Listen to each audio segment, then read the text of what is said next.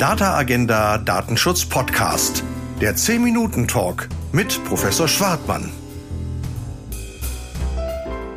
Hallo, liebe Zuhörerinnen und Zuhörer, herzlich willkommen zum Data Agenda Datenschutz Podcast. Heute zum Thema Geschäfte mit Datenschutzverstößen, der schmale Grat zwischen Rechtsmissbrauch und Rechtsbehelf. Mein Name ist Rolf Schwartmann und ich spreche heute mit Tim Vibitul, Datenschutzanwalt bei Latham Watkins. Er führt unter anderem Verfahren zur Abwehr von Schadensersatzansprüchen und Bußgeldern. Ja, äh, heute schlage ich das Handelsblatt auf und da gibt es unter der Rubrik Recht und Steuern den Beitrag Furcht vor Datenschutzklagen. Schmerzensgeld gemäß der Datenschutzgrundverordnung. Wirtschaft fürchtet Klagen. Juristen befürchten, dass schon geringe Verstöße gegen europäisches Datenschutzrecht Geldstrafen nach sich ziehen können. Nun muss der Europäische Gerichtshof entscheiden, so sagt es das Handelsblatt. Es sind zwei Experten zitiert. Beide sind hier im virtuellen Raum. Das eine ist dem Vibitul, der andere bin ich. Also diskutieren wir die Fragen doch heute mal hier. Hm. Worum geht es? Schadensersatz als Sanktion neben Bußgeldern in Artikel 82 DSGVO. Tja, das gibt es. Die DSGVO enthält dieses äh, Instrument, aber darf man mit Schadensersatzansprüchen Geschäfte machen und, und gibt es eine Grenze zum Rechtsmissbrauch bei sowas? Um was für Fälle geht es in laufenden Verfahren? Steckt ein Geschäftsmodell hinter diesen Verfahren? Das Problem wird beim EuGH landen.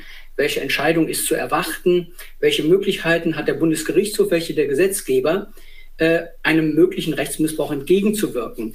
Das wären die Fragen vorab. Ähm, ganz aktuell hat der Bundesgerichtshof zu Artikel 15 DSGVO die Tür vergleichsweise weit aufgemacht, wenn es um die Tatbestandsebene zu ähm, Auskunftsansprüchen geht. Und die sind ja, wenn man so will, der Hebel zum Geschäftsmodell mit dem Schadensersatz.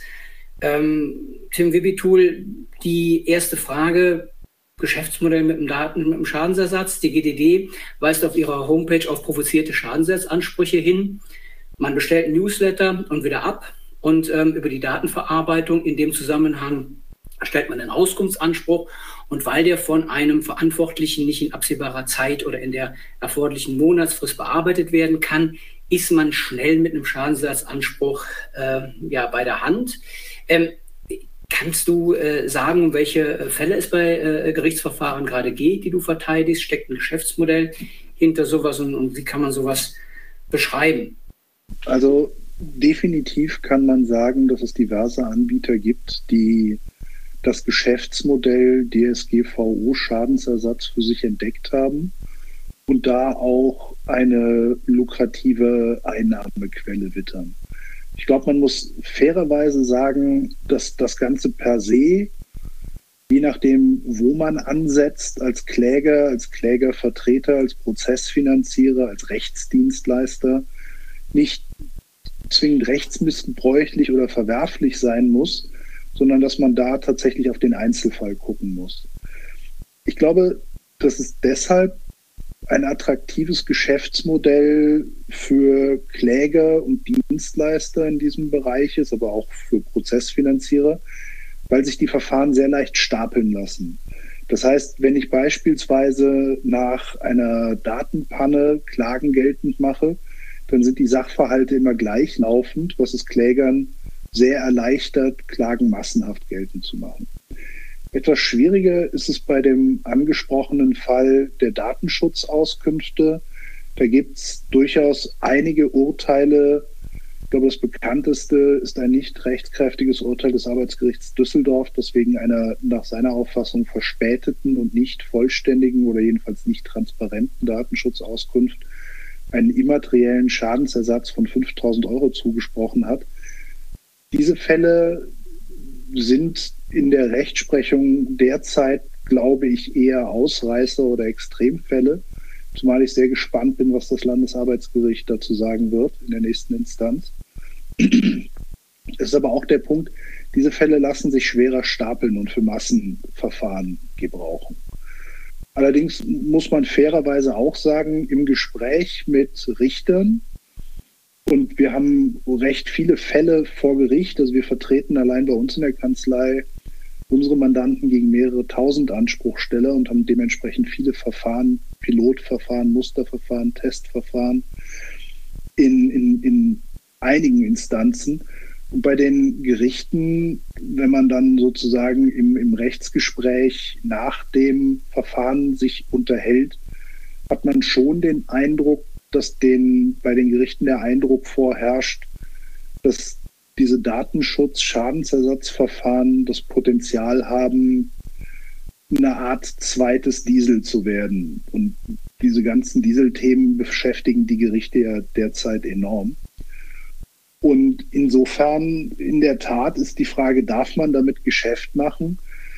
Am Ende des Tages ist meine persönliche Meinung, jedenfalls mit konstruierten oder selber irgendwie herbeigeführten Fällen, halte ich das nicht für sinnvoll.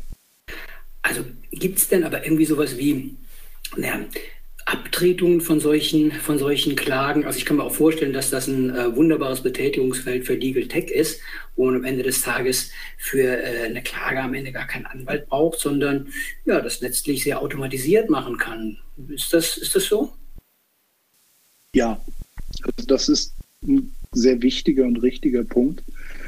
Ähm, wenn man derartige Klagen tatsächlich abtreten kann, dann lassen sich wunderbar für entsprechende Anbieter, Legal Tech-Anbieter bündeln. Ähm, wir sehen auch mehr oder minder Mechanismen am Markt, dass Legal Tech-Anbieter bereits für kleines Geld Klageforderungen kaufen, die für deutlich höhere Beträge bei den datenschutzrechtlich verantwortlichen Firmen geltend machen. Die spannende Frage ist natürlich, ob so eine Abtretung rechtlich wirksam ist. Da gibt es zwei Meinungen. Die eine Meinung sagt, das ist eine ganz normale Forderung wie jede andere, die kann man auch abtreten, mit den verkaufen. Ähm, die andere Meinung sagt, naja, das ist ja schon was sehr Persönliches und deshalb eher eine höchst persönliche Forderung im rechtlichen Sinne, die deshalb nach der Meinung einiger abtretungsfeindlich ist. Das hat auch das Amtsgericht Hannover, war es, glaube ich, so mal entschieden. Und da muss man natürlich gucken, wie sich die Gerichte dauerhaft positionieren. Formell steht in der DSGVO kein Abtretungsverbot drin. Und ähm, aber wenn diese Abtretungsmöglichkeit besteht, dann erleichtert das natürlich bei der massenhaften Geltendmachung von einer Vielzahl von Ansprüchen das Geschäftsmodell. Und das sind dann im Endeffekt ganz ähnliche Mechanismen wie beispielsweise auch bei Fluggastrechten oder bei Reiseerstattung oder ähnlichen Punkten, wo es ja durchaus Anbieter gibt, die eine Vielzahl von Ansprüchen gebündelt für eine Vielzahl von Verbrauchern geltend machen und teilweise diese Ansprüche auch direkt selbst kaufen. Ja, dann, dann, dann wären wir vielleicht so ein bisschen bei der, bei der nächsten Frage zur Rechtsprechung angelangt. Ähm, es ist, glaube ich, richtig, die DSGVO enthält das Kapitel 8, da geht es um Rechtsbehelfe und äh, damit äh, hat der europäische Gesetzgeber die Rechtsdurchsetzung, äh, wenn man so will, durchaus im Blick. Ähm, tja, was bedeutet das für eine effektive Rechtsanwendung? Also vielleicht fangen wir mal da an. Bagatellen können Schadensersatzansprüche auslösen. Das wissen wir seit das Amtsgericht Gosmar bei einer äh, E-Mail, äh, für die die Rechtsgrundlage streitig war, ähm, einen Schadensersatzanspruch nicht geben wollte, das Bundesverfassungsgericht aber letztlich gesagt hat, doch, das müssten wir doch dem EuGH mal vorlegen. Und aus Österreich erfolgt gerade eine Vorlage an den EuGH. Was ist denn vom EuGH zu erwarten nach deiner Einschätzung an der Stelle? Und welchen Spielraum haben, haben innerstaatliche Gerichte, insbesondere dann der BGH noch? Also man muss ja, wenn ja, der Tatbestand und der Bagatellschaden klar ist, vielleicht mal über Kausalität Beweislast nachdenken und über Verschuldensfragen, denn das sind ja die Stellschrauben, die in der innerstaatlichen prozessualen äh, Gerichtsbarkeit noch, noch gestellt werden können, oder? Absolut. Also ich fange mit der Antwort mal hinten an. Die Gerichte können natürlich in der Praxis ihre Entscheidungen auf eine Vielzahl von Punkten stützen. Das heißt, wenn man sich die typische Prüfungsfolge anschaut, ebenso wie es ein Richter tun würde, der würde sich erstmal die Frage stellen, ist ein Verstoß überhaupt festgestellt. Das heißt, wir haben Fragen der Darlegungs- und Beweislast. Wir haben gegebenenfalls Fragen der sekundären Darlegungslast. Wir haben dann erstmal die Frage sozusagen, ist ein, wer muss den Verstoß nachweisen? Nach meiner Auffassung gibt es da keine Sonderregeln und grundsätzlich muss im deutschen Recht der Kläger die anspruchsbegründenden Tatsachen und damit auch den möglichen behaupteten Verstoß gegen die DSGVO nachweisen.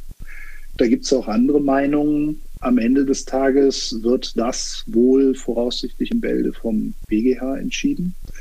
Aber um es klar zu sagen, es müssen halt alle anspruchsbegründenden Tatsachen nachgewiesen sein, damit ein Anspruch da ist.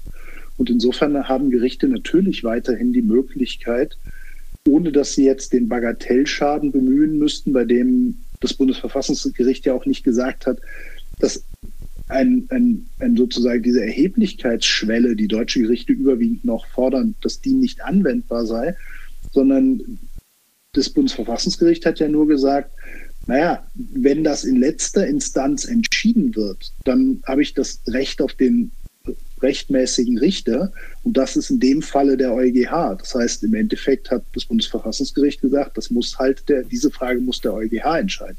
Ohne sich dazu posi zu positionieren, wie der EuGH das entscheiden könnte oder sollte, weil abgesehen davon, dass das Bundesverfassungsgericht das wohl auch nicht tun wollte. Aber der nächste Punkt ist, genau die angesprochenen Punkte sind ja völlig richtig. Ich brauche einen Verstoß, ich brauche einen Schaden, ich brauche eine Kausalität das muss alles nachgewiesen sein. Und nur irgendein Verstoß, der aber nicht kausal zu dem behaupteten Schaden geführt hat, reicht auch nicht. Auch dazu gibt es Urteile, die wir erstritten haben. Und insofern bleibt es tatsächlich dabei, dass das ernstzunehmendes Jura mit Zivilprozessordnung ist, wo man ganz normal Zivilprozessrecht auch macht. Und vor dem Hintergrund einfach der Gedanke, ich finde, da ist jetzt ein Verstoß und da sage ich, da war ein Verstoß und dann muss der datenschutzrechtlich Verantwortliche nachweisen, dass er alles ganz richtig gemacht hat. Das ist auch in der Praxis gar nicht möglich. Also insofern glaube ich, ist es schon richtig, dass die deutschen Gerichte sich hier überwiegend zurückhaltend verhalten was das Bejahen von Ansprüchen angeht. Aber wir haben ja gesehen, es gibt auch Einzelfallentscheidungen, die krass in die Gegenrichtung gehen und Ansprüche bejahen bei sehr geringen Voraussetzungen, wie ich finde. Die andere Frage ist, wie geht der EuGH damit um? Jetzt ist es natürlich eine undankbare, eine undankbare Aufgabe, mögliche Entscheidungen anderer Juristen zu prognostizieren. Was man allerdings sagen kann, ist, dass ich den Eindruck habe, dass die Klägeranwälte oder die, ich will nicht sagen Klägerindustrie, aber die Beteiligten, die auf Klägerseite stehen in diesen Prozessen, dass die die Tatsache, dass das jetzt zum EuGH geht, sehr positiv deuten. Einer der Gründe dafür könnte natürlich sein, dass der Europäische Gerichtshof in der Vergangenheit Datenschutz, Sachverhalte häufig sehr in Anführungszeichen datenschutzfreundlich oder verbraucherfreundlich entschieden hat und dass die Klägerseite darauf hofft, dass der EuGH diese Tendenz beibehalten wird. Hm. Ja, in die Richtung scheint ja auch der Bundesgerichtshof zu gehen in seiner aktuellen Entscheidung, wenn er sagt, dass für eine teleologische Reduktion angesichts der EuGH-Rechtsprechung, deswegen hat er den konkreten Fall auch gar nicht vorgelegt, kein, kein Raum ist. Also der Blick in die Glaskugel ist natürlich immer undankbar, aber man kann natürlich durchaus ähm, ja, mutmaßen, dass die verbraucherfreundliche Auslegung des Europäischen Gerichtshofs ähm, mit Blick auf die DSGVO hier nicht enden wird. Und umso wichtiger sind natürlich jetzt die, die Strategien für, für die Verteidigung oder natürlich auf der anderen Seite auch für den Angriff. Ne? Also Tim Webetul verteidigt nur. Warum? Ne? Standesrechtliche Bedenken oder Frage auch der Glaubwürdigkeit. Hm, was macht die Schwierigkeit aus, einen Anspruch geltend zu machen? Du hast es teilweise schon gesagt. Hm, vielleicht deswegen ähm, nochmal ein kleiner Blick auf die, auf die Verteidigung. Äh, wie verteidigt man sich?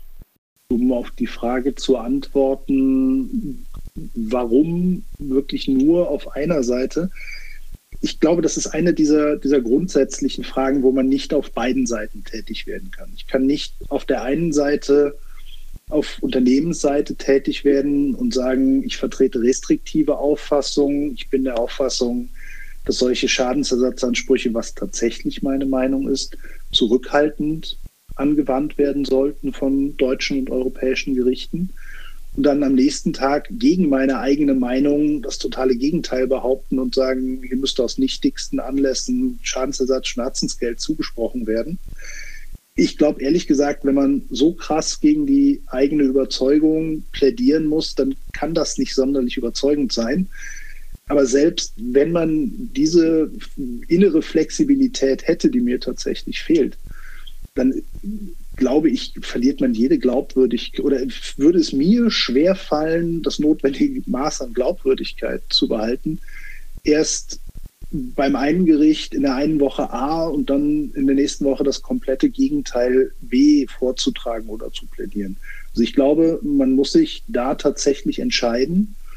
Und naja, also ich muss auch sagen, ich fühle mich auf der Seite, dass ich da die Unternehmen vertrete, auch durchaus wohler, als wenn man da massenhaften Ansprüchen unterhalb einer gewissen Erheblichkeitsschwelle das Wort reden wollte. Aber also, um es klar zu sagen, natürlich kann man da unterschiedlichste Auffassungen zu haben und auch die Kollegen auf der Klägerseite, von denen kenne ich einige sehr gut und schätze sie sehr. Bloß ich glaube, da kann man nicht zwischen den Seiten springen. Der andere Punkt, die hm? der andere Punkt, die, die Verteidigungsstrategie die ist sehr vielschichtig. Das heißt, da ist schon sehr viel in der Vorbereitung zu machen. Jetzt könnte man natürlich die Binsenweisheit loswerden. Eine gute Daten, ein gutes Datenschutzmanagementsystem und eine gute Umsetzung der DSGVO sind sicherlich eine gute antizipierte Verteidigung. Sehr wichtig ist nach unserer Erfahrung, dass man seine Datenschutzdokumentation so gestaltet, dass man sie auch bei Gericht vorzeigen kann und sie ja eine, einen Otto-Normalrichter überzeugen. Insofern ist das auch wichtig, dass sozusagen die Dokumentation nicht nur irgendwelche unleserlichen Excel-Files sind oder für Juristen schwer leserlichen Excel-Files, sondern dass das in einer Form dokumentiert ist, die ich bei Gericht überzeugend einsetzen kann. Ein ganz wichtiger Punkt sind auch Themen wie Sachverhaltsaufklärung. Also vor Gericht gewinnt ja in aller Regel nicht die oder der Anwältin oder Anwalt, der besser plädieren kann oder Jura kann, sondern zunächst mal derjenige, der den Sachverhalt besser kennt. Das heißt, eine gute Sachverhaltsaufklärung, was ist genau passiert, eine gute Prozessstrategie. Am Ende des Tages ist das alles, also jetzt vor den Zivilgerichten um Schadensersatz, reines Zivilprozessrecht und dann, das ist einfach handwerklich sauber arbeiten. Und dann ist es natürlich auch so, dass ich gucken muss, es geht ja am Ende des Tages um den Ersatz von Schäden.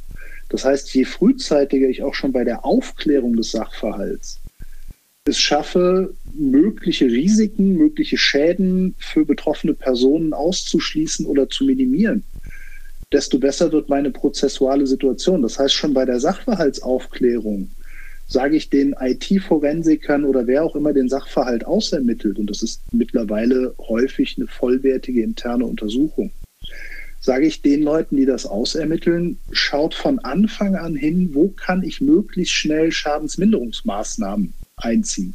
Wie kann ich beispielsweise Leute, die von einem Identitätsdiebstahl betroffen sein könnten, schützen?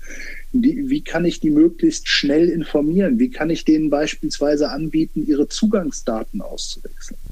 Auch diese Themen haben nachher vor Gericht natürlich ein extremes Gewicht, weil jemand, wenn jemand beispielsweise sagt, ja, ich habe einen ganz schweren Schaden, aber so wichtig, dass ich deswegen meine Zugangsdaten geändert hätte, obwohl ich informiert war, war es nicht.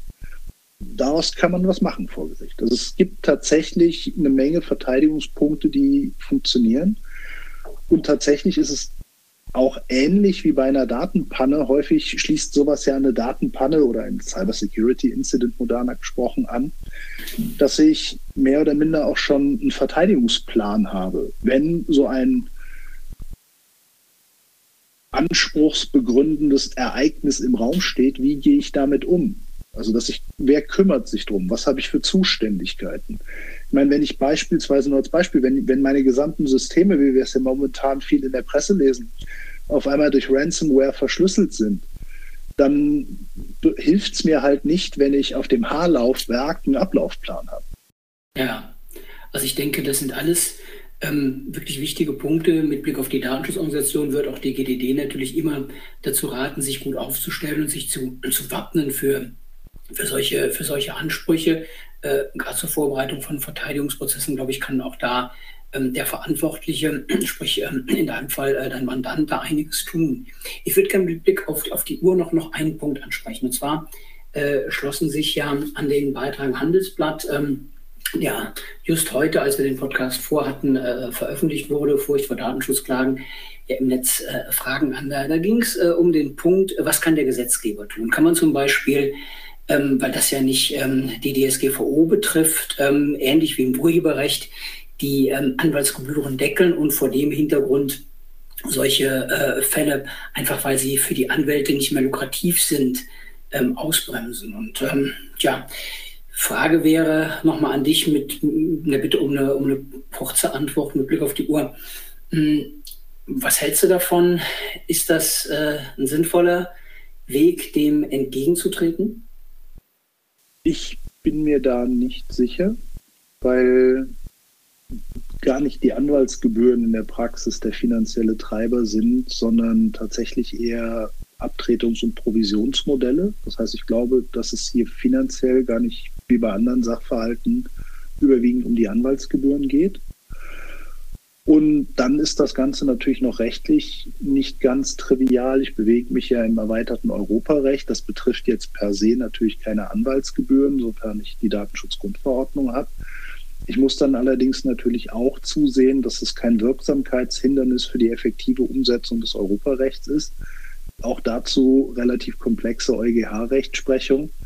Aber im Ergebnis glaube ich, dass das wahrscheinlich nicht der funktionierende Weg ist, weil diese Abtretungsmodelle oder weil das eher ein Mechanismus von Massenklagen und Provisionsmodellen haben wird und deshalb einen anderen finanziellen Treiber hat. Ja, und wenn man dann an Legal Tech denkt, ähm, die ähm, das Ganze ja in Anführungsstrichen bearbeitet, dann ähm, wird das Ganze nochmal ein bisschen, bisschen schwieriger. Also ich sage an der Stelle vielen Dank, lieber äh, Tim Wibitul, ähm, für die ja, hervorragenden Einblicke in das, was du tust, in deine Arbeit. Und ähm, an der Stelle ähm, ja, vielleicht ein Hinweis auf einen äh, weiteren Data Agenda Datenschutz-Podcast äh, zu einem vergleichbaren Thema. Und zwar der sechste Zivilsenat äh, des Bundesgerichtshofs. Ähm, der hat diese Fälle auf dem Tisch und ich habe äh, mich verabredet zu einem der nächsten Podcasts mit einem der Richter des sechsten Zivilsenats, mit Peter Allgeier, ähm, um unter anderem zum Schadensersatzanspruch, aber auch insgesamt ähm, zum Thema äh, Datenschutz und, und Bundesgerichtshof sechster Zivilsenat mal so ein bisschen zu reden. Ähm, ich glaube, da kann man äh, diese prozessualen Fragen und äh, die Möglichkeiten und Grenzen der deutschen Gerichtsbarkeit nochmal so ein bisschen ausloten.